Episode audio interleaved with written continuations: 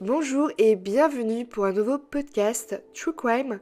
Aujourd'hui, je vais vous parler de la petite Madeleine Bacad qui a disparu au Portugal. En 2007, un jeune couple, Jerry et Kate Bacad, tous les deux médecins en Grande-Bretagne, décident d'aller avec leurs trois enfants dans le sud du Portugal dans une petite ville pour faire leurs vacances d'été. Le 3 mai 2007, les enfants dorment.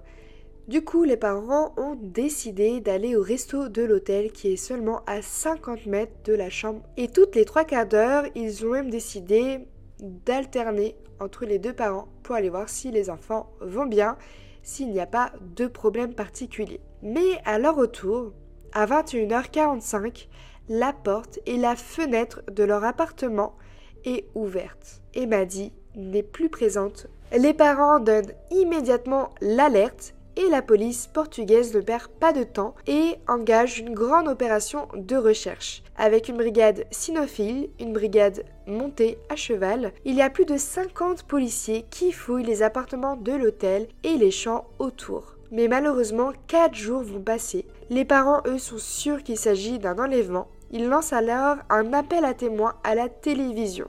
Après ceci, la population se lance dans le combat avec des affiches dans les commerces, les arrêts de bus et même les lieux publics. La ville qui est très peuplée par les touristes britanniques vraiment prend ça à cœur. Et vite, le Royaume-Uni s'empare aussi de l'affaire. J. Caroline, l'auteur à succès d'Harry Potter, va même donner 370 000 euros pour tout indice aidant à retrouver la petite Maddie. Le créateur de la marque Virgin promet aussi une récompense.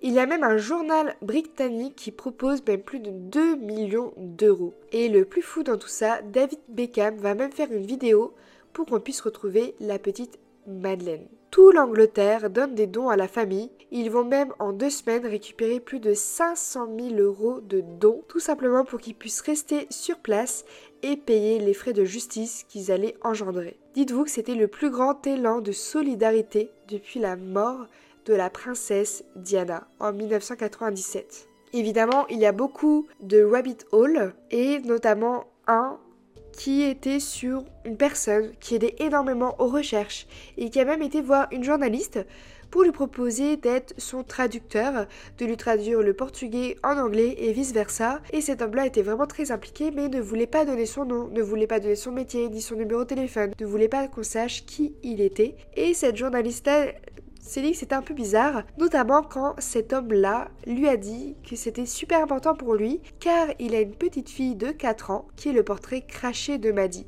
Évidemment, la journaliste, elle a vraiment super interpellé et elle a décidé d'en faire part aux policiers. La police fait alors une descente chez lui, mais faute de preuves, il est relâché. Et dites-vous qu'en septembre 2007, même les parents vont être accusés d'un meurtre supposé de Maddy, mais vont vite être innocentés. Après ça, l'affaire va être classée en 2008, puis être réouverte 5 ans après. L'Allemagne en 2007 va faire part d'une grande nouvelle car la police allemande va relancer l'affaire de Madi. Le parquet va parler à la télévision en disant qu'ils ont un citoyen de 43 ans qui est soupçonné de meurtre, qui est aussi un délinquant sexuel, un multirécidiviste, et notamment pour des abus sexuels sur des mineurs. Et la police pense qu'il est possible que cette personne ait tué Badi car il habitait au Portugal. Cependant, l'affaire ne va pas aller plus loin jusqu'à ce que le Royaume-Uni recommence l'enquête du départ mettent 37 enquêteurs sur l'affaire et obtiennent plus de 200 nouvelles pistes. Et grâce à ça, en juin 2020, soit 13 ans après l'enlèvement de Madi, un suspect allemand, Christian B., c'est exactement le même homme que la police allemande avait parlé en 2017, ben un ami à lui l'a dénoncé parce qu'il aurait parlé du sort de Madi avec lui dans un bar.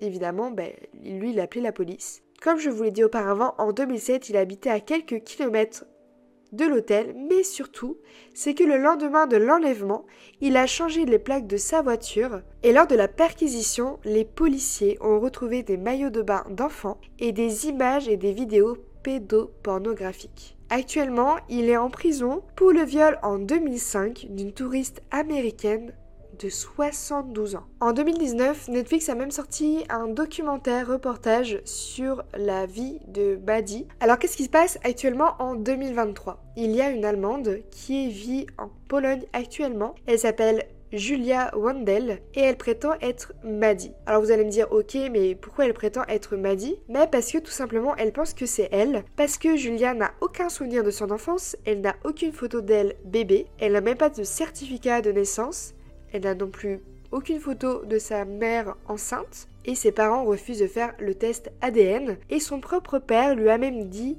peu importe si je suis ton père, ça change rien. Donc évidemment, elle, elle a commencé à faire des recherches. Elle s'est rendue compte qu'elle avait quand même pas mal de similitudes avec Maddie, notamment avec son colombe.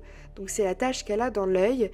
Elle a des grains au même endroit. Elle a un visage qui ressemble. Et quand on regarde les portraits robots de quoi ressemblerait Maddie en ayant grandi, à chaque fois elle met des photos comme quoi elle pourrait être elle parce qu'elle lui ressemble comme deux gouttes d'eau. Et surtout, elle a une page Instagram qui est I am Madeleine Maikan, qui a déjà plus d'un million d'abonnés.